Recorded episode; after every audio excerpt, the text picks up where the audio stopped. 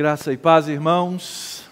É muito bom estar aqui para celebrarmos juntos esse aniversário de 61 anos da Igreja Presbiteriana em Santo Amaro. E eu sei que aqui tem alguns membros que estavam lá antes mesmo da igreja ser organizada. E eu fico imaginando a alegria no coração dos irmãos ao verem e saberem o que Deus fez ao longo de todos esses anos.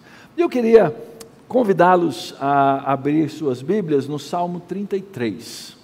E nós vamos ler o texto e nós vamos usá-lo para nossa reflexão nessa noite para entendermos por que uma igreja existe por 61 anos. Vamos ler, Salmo 33. Diz assim a palavra do Senhor: Exultem no Senhor, ó justos, aos que são retos, fica bem louvá-lo. Louvem ao Senhor com harpa, louvem-no com cânticos na lira de dez cordas, cantem-lhe um cântico novo, toquem com arte e com júbilo. Porque a palavra do Senhor é reta e todo o seu proceder é fiel. Ele ama a justiça e o direito, a terra está cheia da bondade do Senhor. Os céus, por sua palavra, se fizeram, pelo sopro de sua boca, o exército deles. Ele ajunta em montão as águas do mar, e em reservatório encerra os abismos.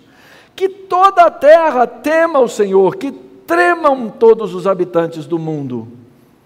Pois ele falou e tudo se fez. Ele ordenou e tudo passou a existir.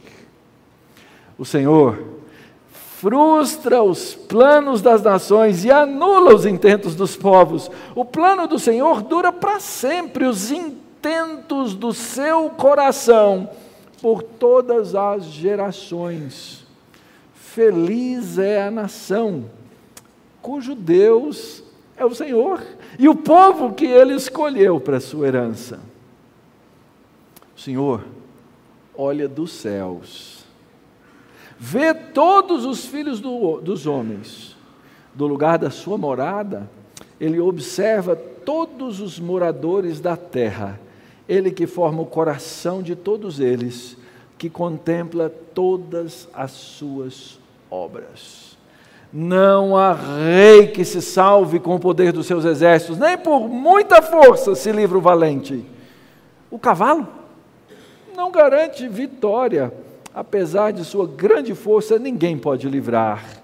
Eis que os olhos do Senhor estão sobre os que o temem, sobre os que esperam na sua misericórdia, para livrar a alma deles da morte e no tempo da fome conservar-lhes a vida.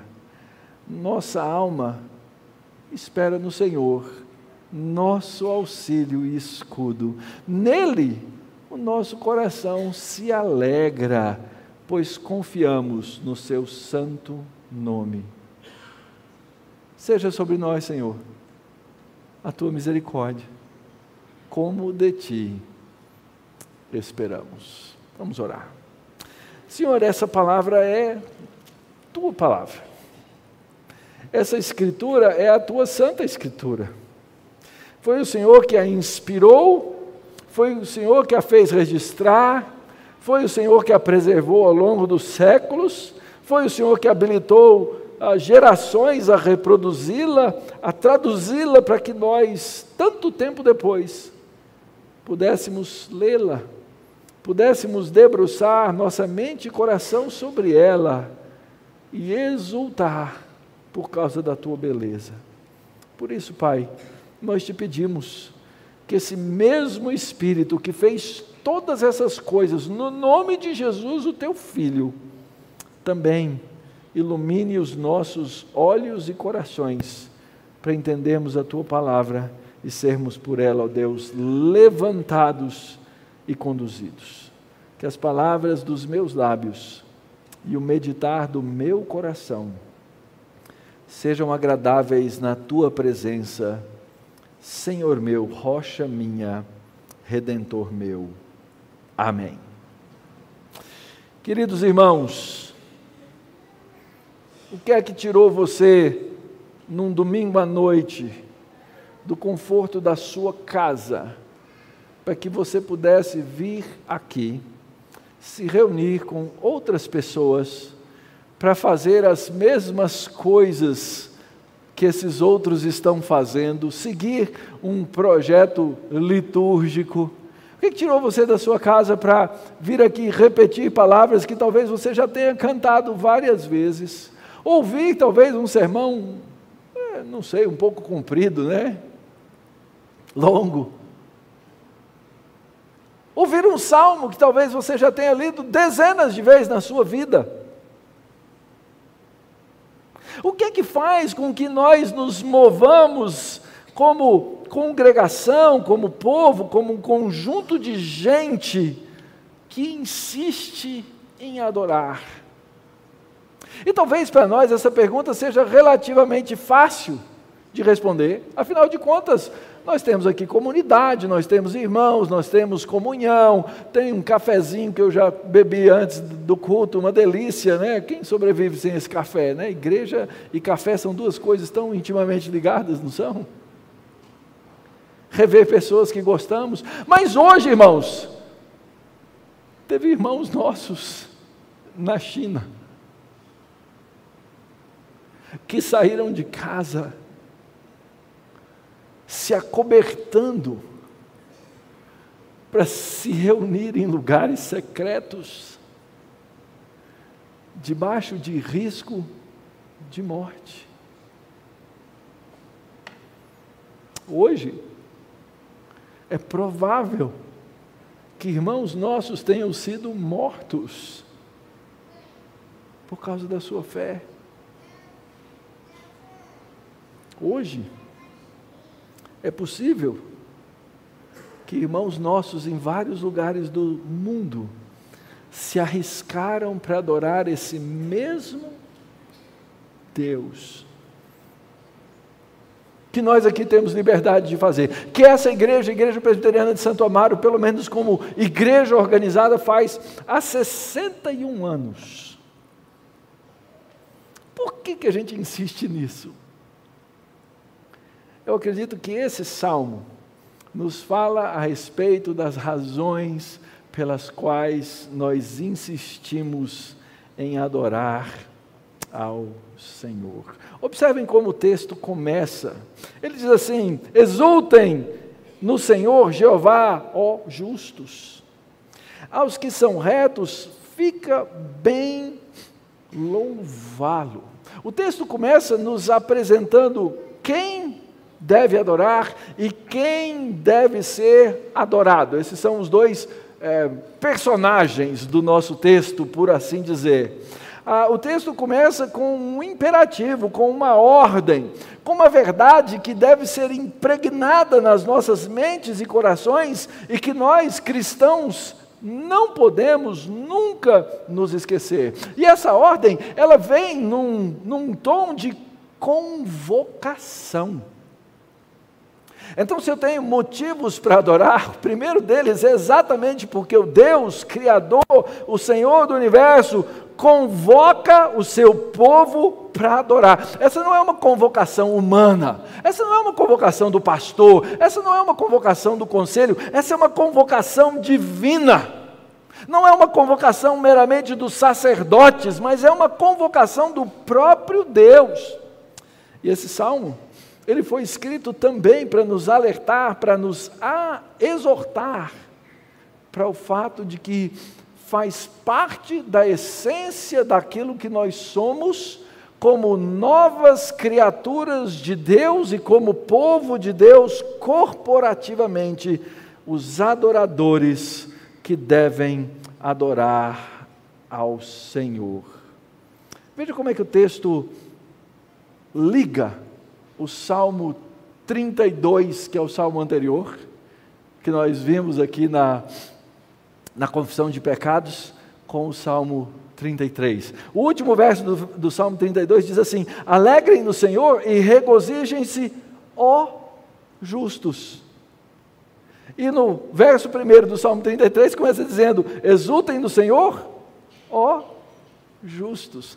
Quem são esses justos que são pelo Senhor chamados e convocados à adoração? São esses que são, segundo o Salmo 32, bem-aventurados. E quem são esses bem-aventurados? O Salmo 32, verso 1.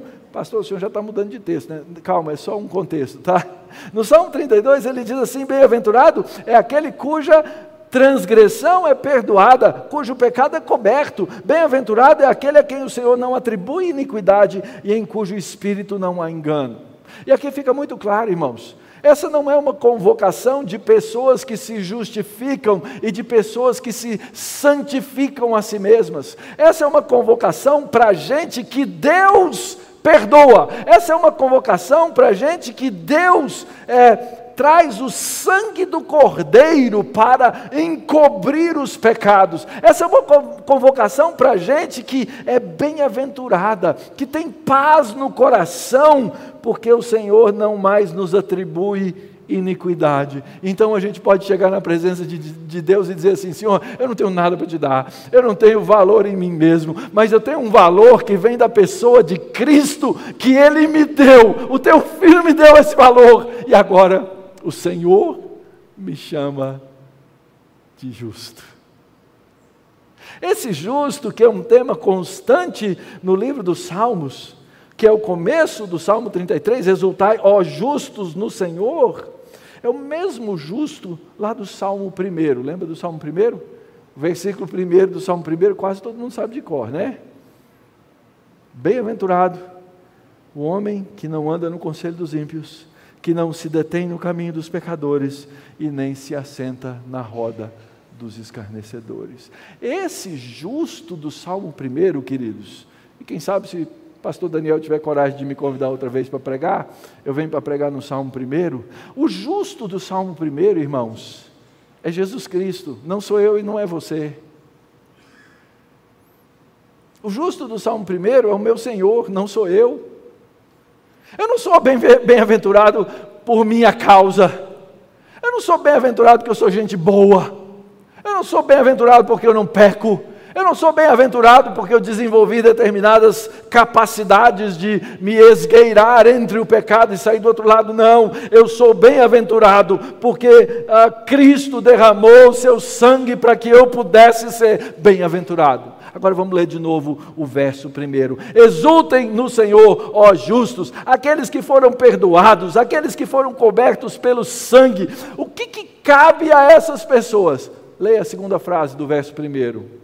Aos que são retos, fica bem louvado. Essa expressão é muito linda, irmãos. Aqui no, em São Paulo, no interior de São Paulo, o pessoal usa essa expressão. É, quando e não dá para dizer das minhas roupas, porque geralmente eu me visto e minha, minha esposa manda eu voltar. Fala assim, não, não, não, não, essa aí não deu, arruma de novo. Mas de vez em quando eu acerto. E a expressão que ela usa, porque tinha parentes aqui no interior de São Paulo, é assim: orna. Já ouviram essa expressão? Aí o pessoal sabe o que, que é. Orna. Pensa que é essa ideia aqui. Adoração e louvor orna fica bem, combina, faz um match com o justo. Por quê? Porque o justo foi feito pelo Senhor, foi refeito como nova criatura, foi perdoado pelo Senhor para adorar. Então, por isso que Deus pode nos chamar para adoração. Deus ordena que o seu nome seja adorado e cabe adorar ao Senhor, aqueles que o Senhor mesmo redimiu e salvou.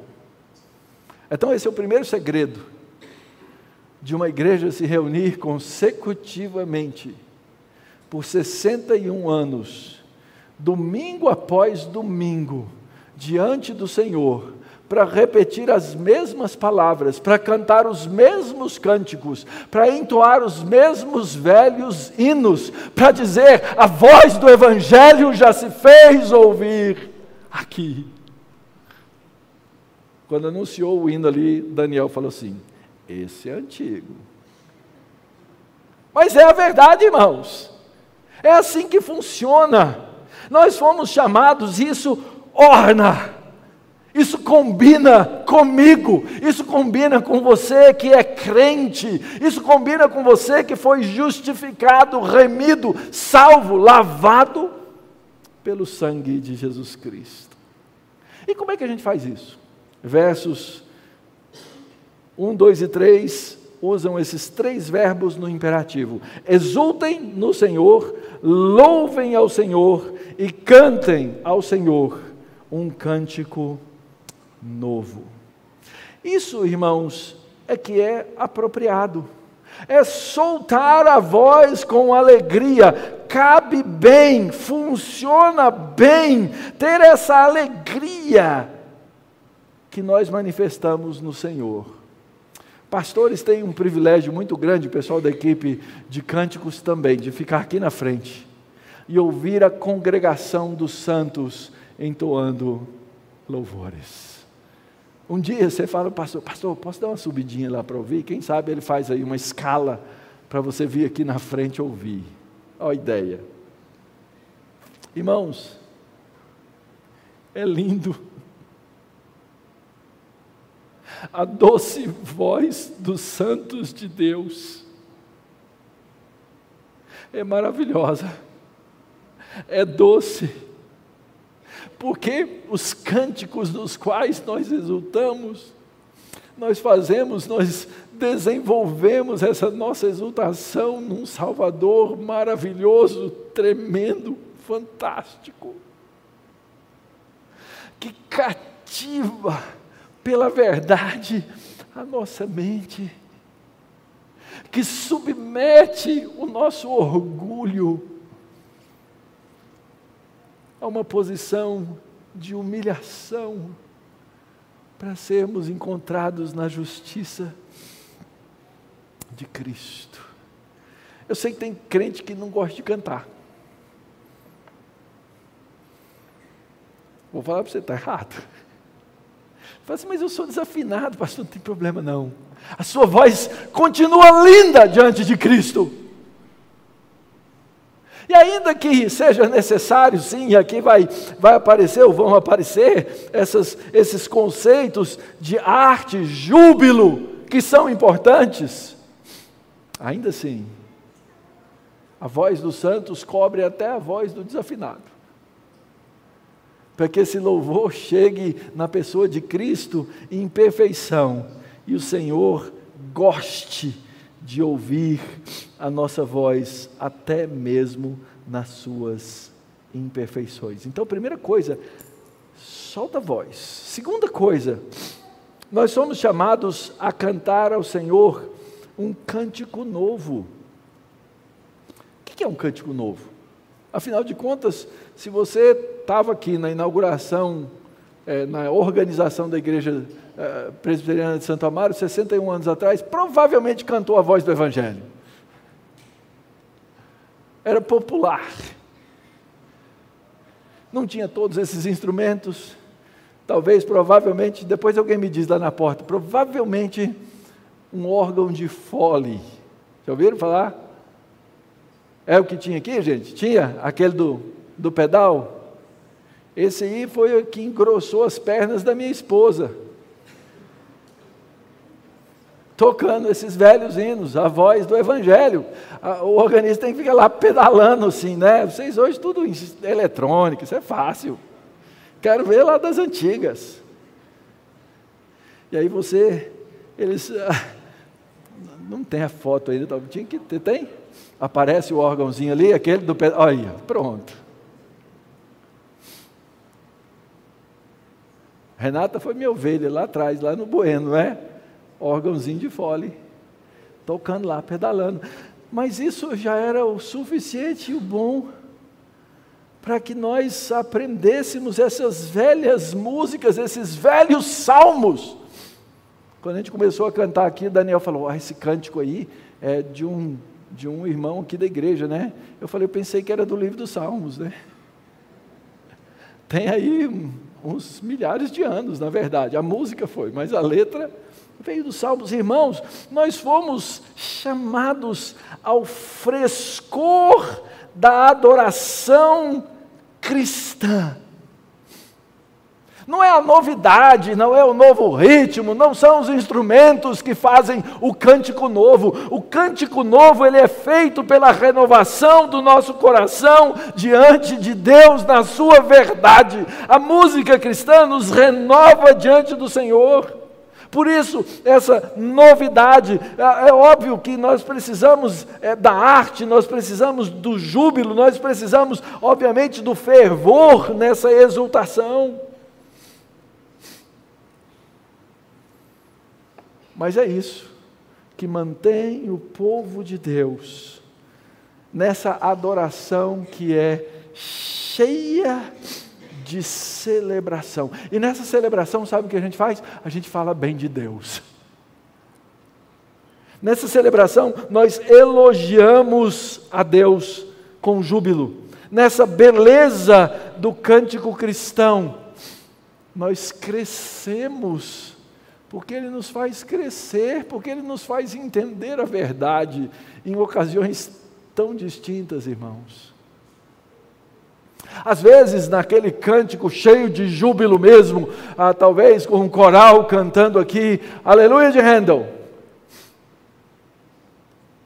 Mas às vezes, naquele cântico introspectivo, quando o Senhor toca a nossa alma na mais perfeita necessidade que nós temos, porque pela música cristã nós somos instruídos pelo Senhor a viver da Sua verdade.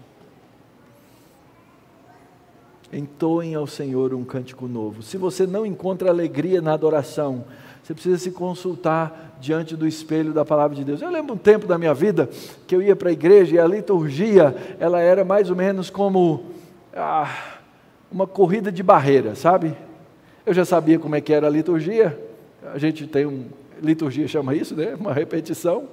E aí eu falava, ufa, já passou essa parte, ufa, já passou aquela outra, ufa, já, ufa, está chegando. Opa, esse pastor não para de pregar, não é assim?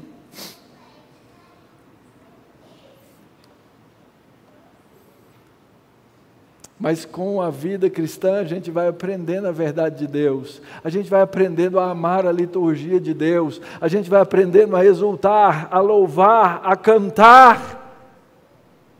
E por isso eu estou dizendo: se você não gosta dessas coisas, tem alguma coisa na sua vida que precisa ser curada. Tem alguma coisa na sua vida que precisa ser tratada por Deus. Talvez você tenha que orar como o salmista diz assim: Senhor, restitui-me a alegria da tua salvação. Esse é o nosso chamado, esse é o segredo de uma igreja continuar por 61 anos. Talvez, Daniel, você me chame no aniversário dos 122, pode ser?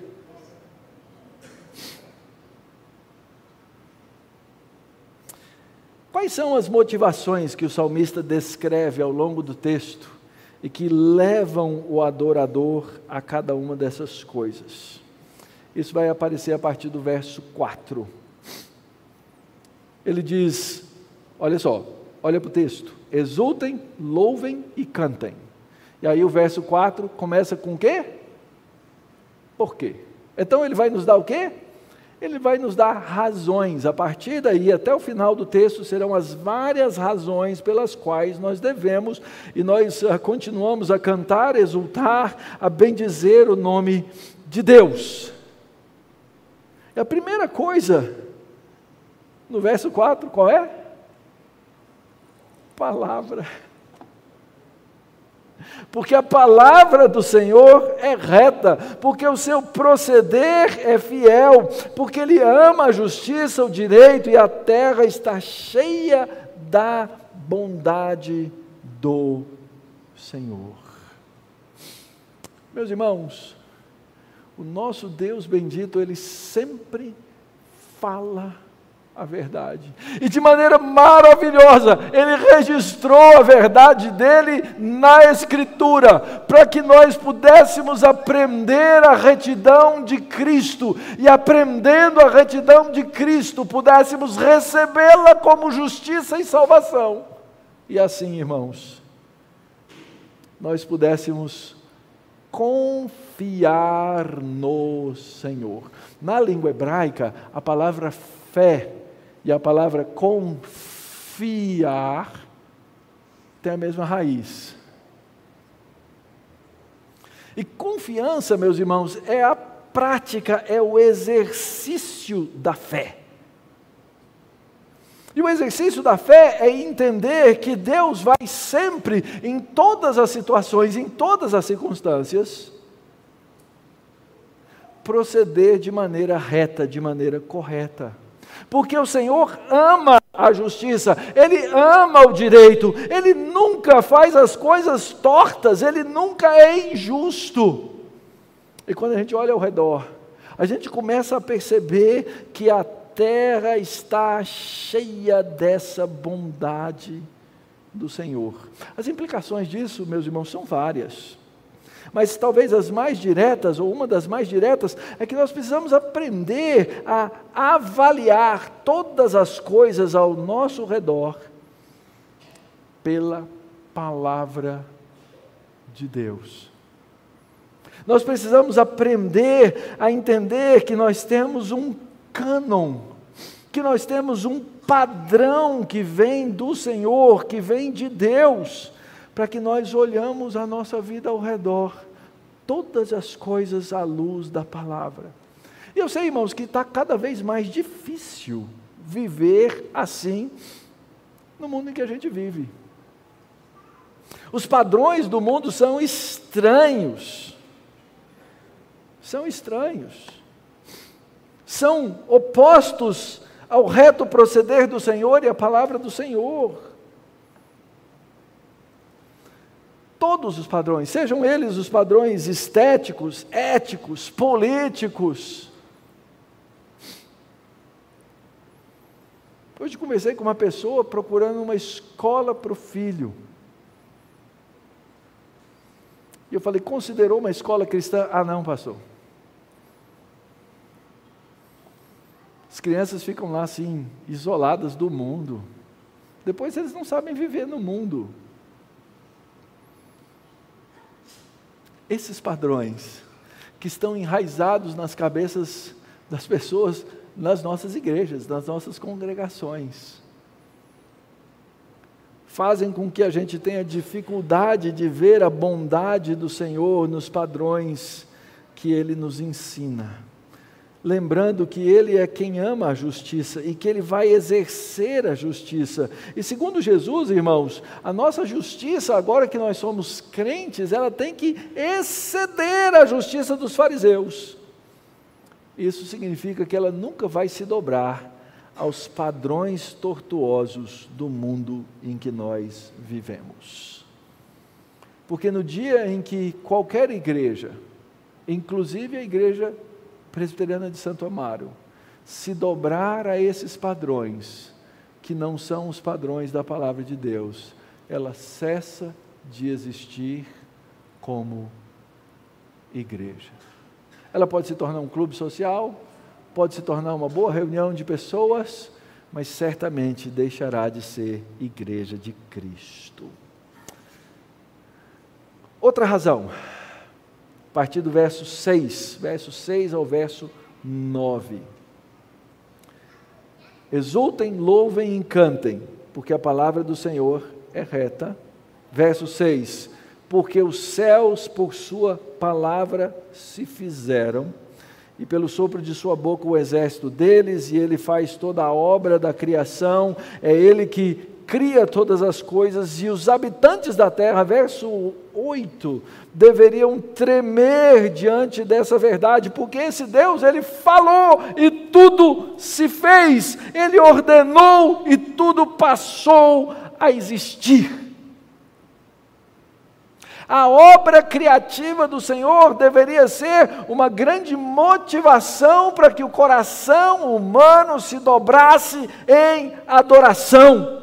Porque foi a palavra do Senhor que fez com que os céus viessem à existência. Ele criou o céu estrelado, ele criou todas as coisas pelo poder da sua palavra poderosa. E hoje, o que é que nós encontramos, irmãos? Hoje nós encontramos gente, nós encontramos pessoas, nós encontramos ciência negando a palavra de Deus. É o que acontece constantemente. Hoje existe, existem movimentos e mais movimentos de gente que não treme diante da palavra de Deus e que se coloca em franca e, e, e direta oposição a essa palavra para negar que Deus existe. Por isso, irmãos, de novo, cuidado com as coisas do mundo que estruturam a sua mente e o seu coração. Qualquer coisa que levar você a desconfiar do poder de Deus e da criação de Deus, cuidado. E esses são os grandes temas ao nosso redor. As grandes chamadas grandes pautas anticristãs que dominam os tempos modernos e pós-modernos na qual nós cristãos somos chamados, e alguns de fato são negacionistas.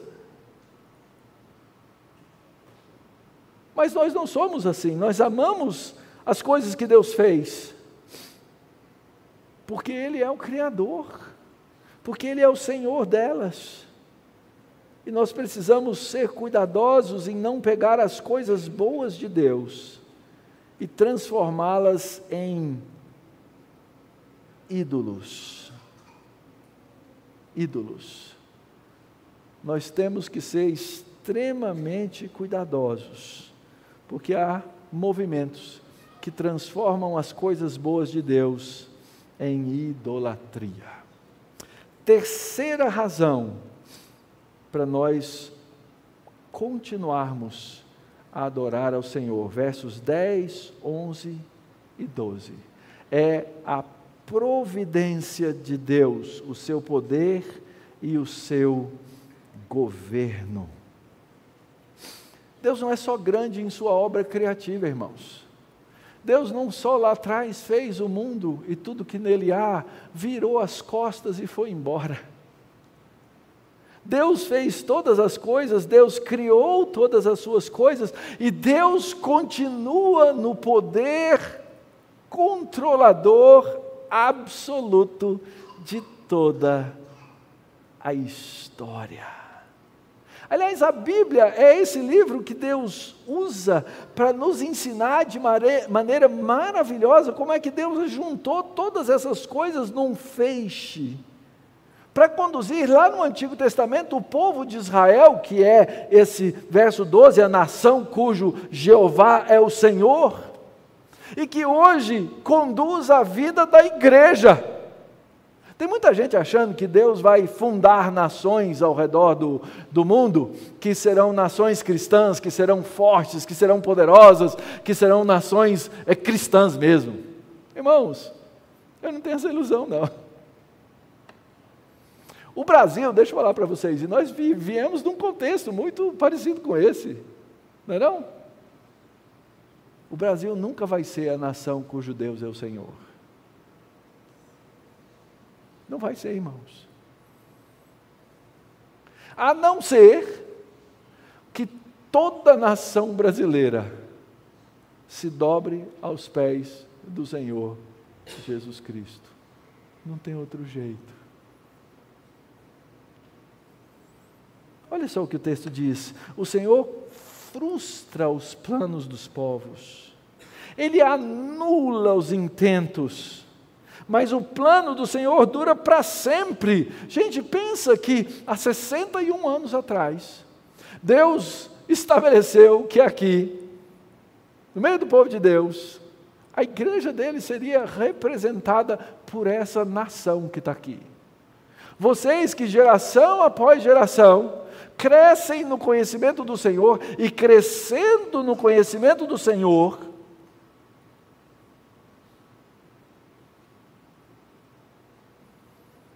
abençoam Santo Amaro, a cidade de São Paulo, o estado de São Paulo e o mundo. Sabe por quê? Porque Deus nos chamou para ser o quê? Nação santa, sacerdócio real, povo de propriedade exclusiva de Deus. Irmão, se tem alguém na face da terra que pode interceder está aqui na minha frente. Se tem alguém que pode abençoar o, no, o mundo em nome de Jesus Cristo, está aqui na minha frente. Se tem um povo que pode abençoar esse bairro e esse lugar, está aqui na minha frente. O povo cujo Deus é o Senhor e que Deus escolheu para a sua herança. Nunca esqueça, irmãos, nunca esqueçam que Deus está no controle dessa história. E que nós, como povo de Deus, e a Igreja Presbiteriana de Santo Amaro foi chamado a um alto padrão, que vai muito além do padrão do mundo. Muito além do padrão do mundo. É verdade, meus irmãos, que nosso chamado cristão envolve sim a nossa ação na sociedade, na cultura. É verdade que nós cristãos precisamos nos engajar nas lutas e causas que são verdadeiras, afinal, o Senhor é justiça e bondade. Mas a grande causa que nós temos diante de nós é a verdade do Evangelho, que precisa ser manifestada e que precisa ser levada ao homem que vive nas trevas. Outra razão, versos 13, 14 e 15. Essa é muito bonito, irmãos. Olha só. O Senhor olha dos céus e vê todos os filhos dos homens, ele vê a todos. Do lugar da sua morada, ele observa todos os moradores da terra, todos. Não tem um que escape dos olhos do Senhor. Afinal de contas, verso 15, é Ele que forma o coração, é Ele que contempla as suas obras. E a razão aqui, meus irmãos, é o cuidado e a atenção de Deus sobre seu povo. Não tem nada acontecendo, meus irmãos, que seja alheio aos olhos do Senhor. Os olhos do Senhor estão postos sobre nós. Aliás, essa ideia do olho de Deus que tudo vê, ela aparece em várias culturas, aparece na cultura grega, aparece na cultura egípcia, se você já teve uma nota de dólar na mão, que é um negócio difícil de ter, né? Tem, tem lá um triângulo e um olho no meio, é o olho que tudo vê. Se você gosta aí das ficções que existem aí, né? o olho que tudo vê está tá aí nas histórias, nos filmes. Mas o olho que tudo vê é Deus. Ele está dizendo aqui: eu olho, eu, o Senhor, é que olho.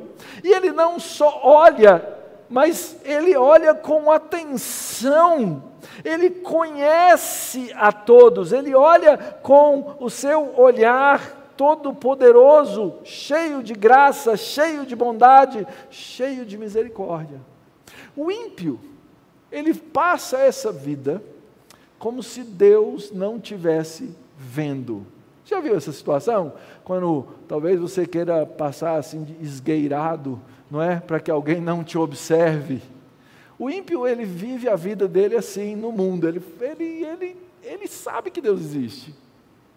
Sabe? A Escritura diz que ele sabe.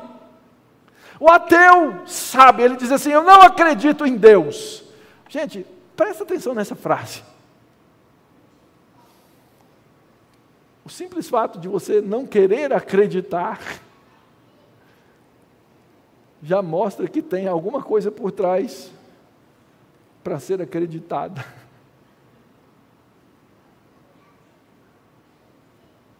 O ímpio tenta se esgueirar e dizer não a Deus, Salmo 14. Mas nós crentes estamos debaixo do olhar atento e cuidadoso de Deus.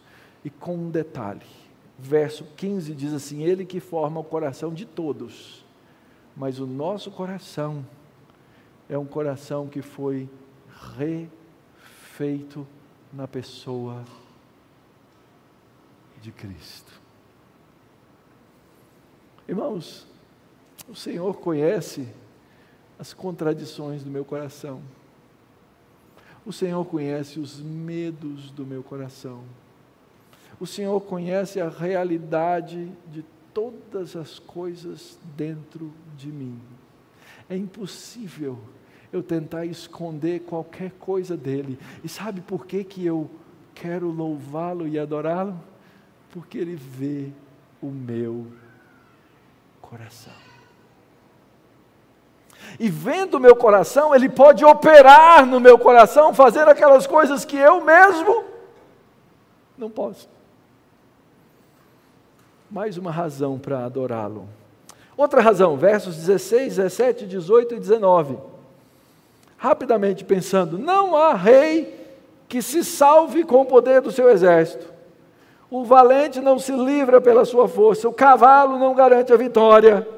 Ninguém pode livrar. Os olhos do Senhor estão sobre os que o temem, sobre os que esperam na sua misericórdia. Por quê? Porque só Ele pode livrar a alma deles da morte e no tempo da fome conservar-lhes com vida. Essa é a quarta razão para adorarmos a Deus. Não existe força humana que possa subsistir. Ah, quantos impérios já levantaram-se e já caíram? Quantas coisas grandes e poderosas. Nós estamos aí, irmãos. Dois grandes impérios, ou mais de dois, se bicando, se provocando. Talvez tenhamos uma grande guerra, ninguém sabe. Minha oração é que não tenha, mas Existe essa possibilidade. E sem saber quanto tempo Jesus vai voltar para. Quanto tempo Jesus vai, vai demorar para voltar ainda? Pode ser que daqui 100, 200 anos alguém leia a história e esses impérios não mais existam. Nem os seus tanques de guerra, nem as suas armas nucleares, nem as suas grandes tecnologias, nem os seus foguetes. Mas os olhos do Senhor, verso 18, estão sobre os que o temem. Sempre que você encontrar essa palavrinha na nossa Bíblia, eis, lá na língua hebraica, é, um, é uma expressão para chamar a sua atenção. Presta atenção. Presta atenção: os olhos do Senhor estão sobre aqueles que o temem, sobre aqueles que esperam na sua misericórdia. Por quê? Porque o cavalo não salva, não garante vitória, os exércitos não fazem nada, mas o Senhor, verso 19, pode livrar a nossa alma da morte. E foi exatamente isso que Cristo já fez. É por isso que o apóstolo Paulo diz com tanta certeza: Onde está a morte, a tua vitória? Perdeu, playboy! Perdeu!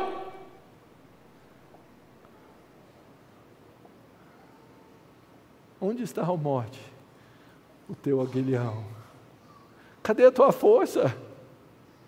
Mostra para que você veio. Mostra quem você é. E o Senhor mostra o poder da força da ressurreição que operou em Cristo. Quinta e última razão, versos 20 e 22. Uma real esperança. Nossa alma espera no Senhor, nosso auxílio e nosso escudo. Nele o nosso coração se alegra, pois confiamos no seu santo nome. E o texto termina com uma oração: Seja sobre nós, Senhor, a tua misericórdia, como de ti esperamos. O salmo começa com exultem, cantem, jubilem. Mas termina com uma nota de dor. E talvez isso seja uma coisa que falte no nosso culto cristão. Falta o tempo no nosso culto para parar e meditar. Falta o tempo, às vezes, no nosso culto pessoal, individual ou coletivo, para expressar as dores dos nossos corações. Para enxergar que nós vivemos num mundo caído, meus irmãos, e o mundo caído tem as suas muitas, muitas feiuras, loucuras. Eu tenho um grande amigo, hoje eu recebi um abraço dele, eu não vou dizer o nome dele, que compôs um cântico que talvez lá na, alguns anos depois de estabelecida a igreja de Santo Amaro, tenha sido cantado num acampamento. Eu não vou dizer o nome dele porque ele morre de vergonha de ter composto esse cântico. É aquele cântico que fala: tropeça aqui, cai acolá, mas que depressa levanta e começa a cantar. O crente parece que ele tem que viver numa nota alta, assim, né? Um high pitch. Mas a vida cristã não é assim, meus irmãos. Essa igreja aqui, em 61 anos, já viu choro, já viu lágrimas, já viu luto, já viu a feiura do mundo já foi atacada por Satanás, já sofreu e continuou a adorar ao Senhor. Sabe por quê, irmãos? Porque a nossa alegria ela se encontra no Senhor. Ela se encontra no santo nome de Deus. Porque na hora da dor nós podemos fazer essa oração do verso 22 e dizer: Pai, por amor do teu nome, seja sobre nós a tua misericórdia.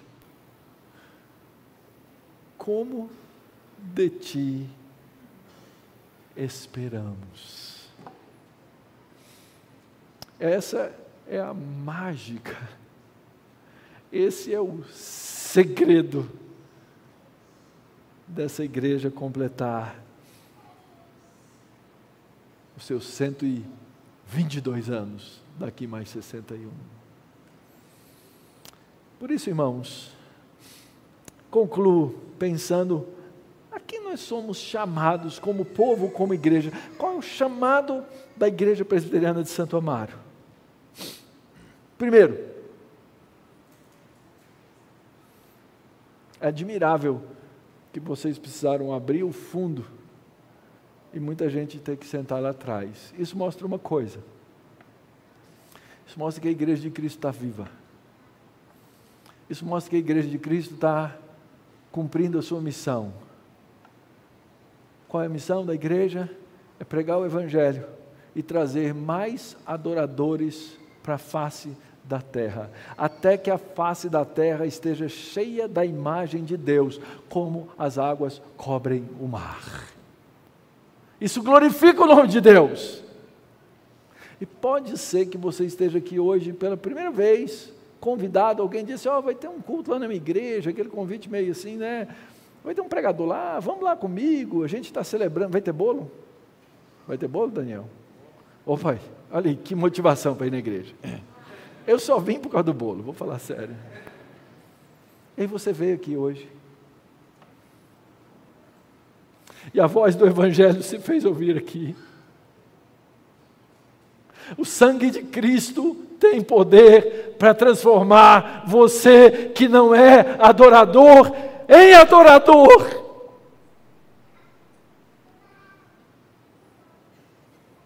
Talvez você que veio aqui puxado, emburrado, amarrado, e nessa noite o Espírito Santo de Deus vai falar lá dentro do seu coração e vai mudar o seu coração e transformar você num justo de Cristo.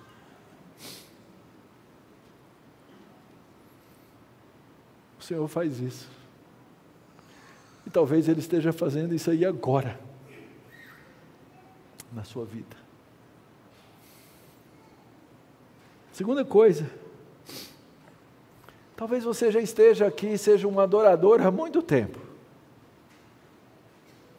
Mas pode ser que nesse processo de ser adorador, coisas te incomodaram, coisas te perturbaram, coisas machucaram o seu coração e você se contraiu, você talvez tenha perdido esse, esse, essa exultação, esse desejo, esse frescor do novo cântico.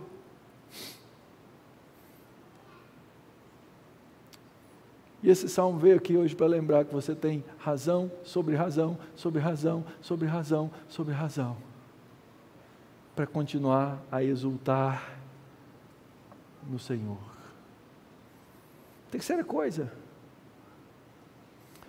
nosso chamado é um chamado como igreja para contemplar as coisas do Senhor, as obras que Ele fez, as obras que Ele faz e a sua providência no mundo. Sabe para quê? Para que você não coloque a sua esperança nas coisas terrenas, mas você aprenda com o tempo a colocar a sua esperança nas coisas do céu. Parece que a gente é lembrado constantemente da nossa fragilidade da vida, para nós não nos esquecermos de fazer essa magnífica oração do verso 22. Seja sobre nós, Senhor a tua misericórdia. Seja sobre a igreja presbiteriana de Santo Amaro, Senhor, a tua misericórdia.